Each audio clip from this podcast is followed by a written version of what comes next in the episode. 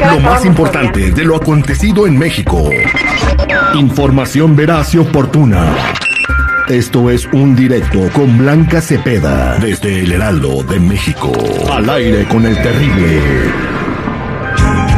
Estamos de regreso al aire con el terrible mire pasadito con Blanca Cepeda desde México con mucha información de lo que está pasando ahí. Vamos a hablar de un vato que llegó y, un vato estaba comiendo tranquilo y bueno, ahorita nos va a platicar ella lo que hizo con un ladrillo. Adelante Blanca, buenos días.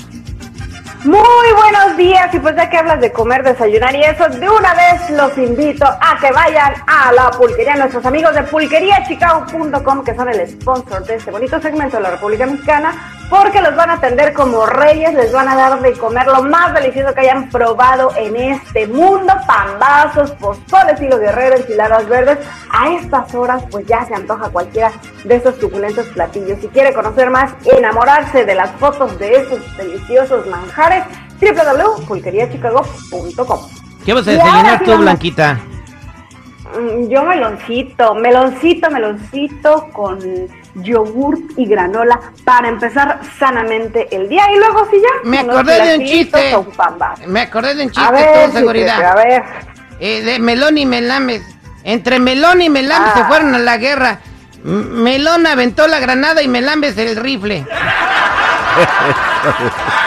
Ay, si no Dios. sacabas tronaban, güey. Vámonos, la- ay Dios mío Vamos eh, con toda la información, porque esto que adelantabas ya, Terry, la verdad es una situación bastante, eh, híjole, triste, desagradable y que causó mucha conmoción en la República Mexicana. Esto ocurrió en la Ciudad de México. Fíjense que un chavito de aproximadamente no más de 20 años de edad se encontraba en una taquería de la Ciudad de México, en una zona nice, y estaba comiendo sus taquitos con otro, con otra persona, con otro chavo, y de pronto, así de la nada, entra caminando un hombre con un ladrillo en la mano y se lo avienta en la cabeza. ¿Qué pasó? Pues todo el mundo así de, ¿qué, qué está ocurriendo? Y obviamente el tipo salió corriendo y aunque trataron de agarrarlo en ese momento, eh, no se pudo. Por supuesto, el niño, el jovencito está en el hospital, está grave. Imagínense que les den con un ladrillo en la nuca, cuando ustedes ni siquiera se lo esperan. ¿Qué pasó después? Pues obviamente ya que se fue al hospital, que enviaron al hospital a este chico, pues comenzaron las investigaciones, las cámaras de seguridad en la zona.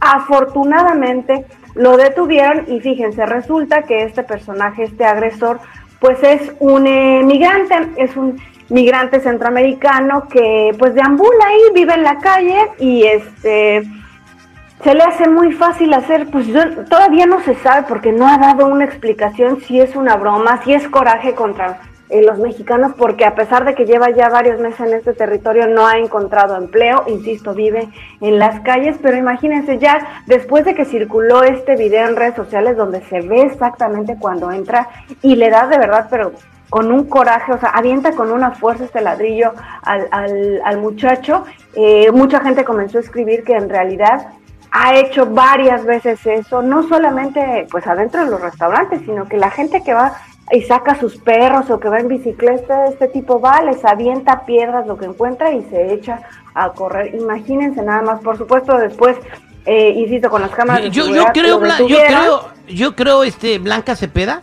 que de repente le ha de haber pedido algunas monedas el joven le dijo que no y se ha de haber quedado con ese coraje güey ahora eh, ¿qué que- van- que yo no sé porque o sea cómo va así de la nada a aventarle un ladrillo a alguien que está comiendo güey Miren, lo que es interesante aquí es que, bueno, al día siguiente lo detuvieron porque traía además la misma pues ropa con la que se le veía en el video y cuando lo detuvo un policía que pues fue el primero en tenerlo en la mira, se le aventó o pues para detenerlo, para que no se escapara y este tipo le lanzó mordidas, patadas, todo, pero afortunadamente aún así fue detenido. Y ¿qué creen que traía también además en los bolsillos?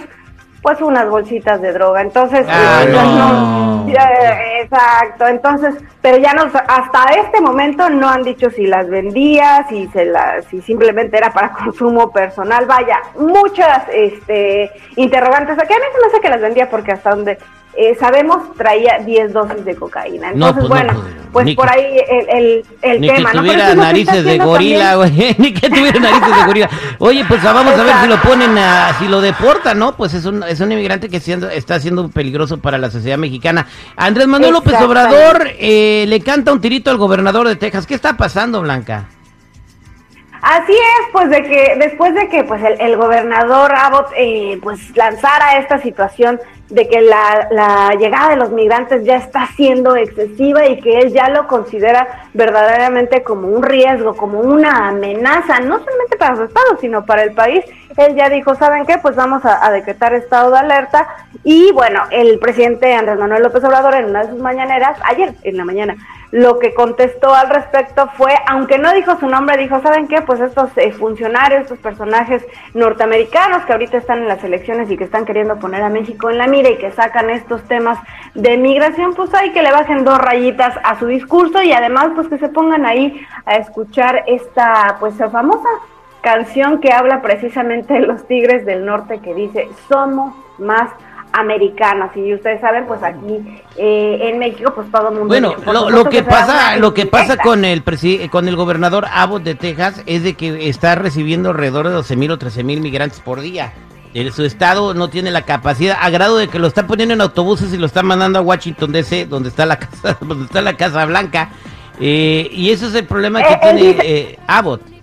Sí, de hecho ya lo menciona, que es prácticamente una invasión, ¿no? Este, este aumento de migrantes y pues toda la gente, entonces él ya pues de entrada ya movilizó ahí a todas las tropas de la Bueno, también el gobernador de. Florida, también el gobernador, la gobernadora del, de- del estado de Arizona, este, pues, eh, y, y muchos, este, pues muchos gobernadores eh, fronterizos, ¿no? Excepto por el, el de, de California, porque pues este problema ha El- incrementado, ¿no? Y va a seguir incrementando, El- por, así como está poniendo las cosas ahorita, Blanca, wow.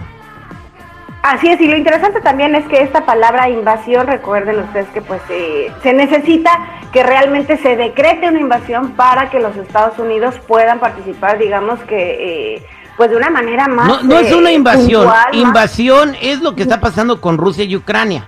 Que se meten con tanques de guerra a agredir. Eso es una invasión. Lo que está pasando es un flujo migratorio que, que no pueden contener. eh, Pero es de eso hacer una invasión también el gobernador que le baje la El que está fumando. claro. Bueno, gracias Por Blanca Cepeda. por Nos, nos escuchamos más Por adelante. eso le mandó ese recado del presidente. Pero bueno, más adelante nos escuchamos. Mientras les dejo un abrazo, disfruten esta bonita mañana de martes. Seamos productivos.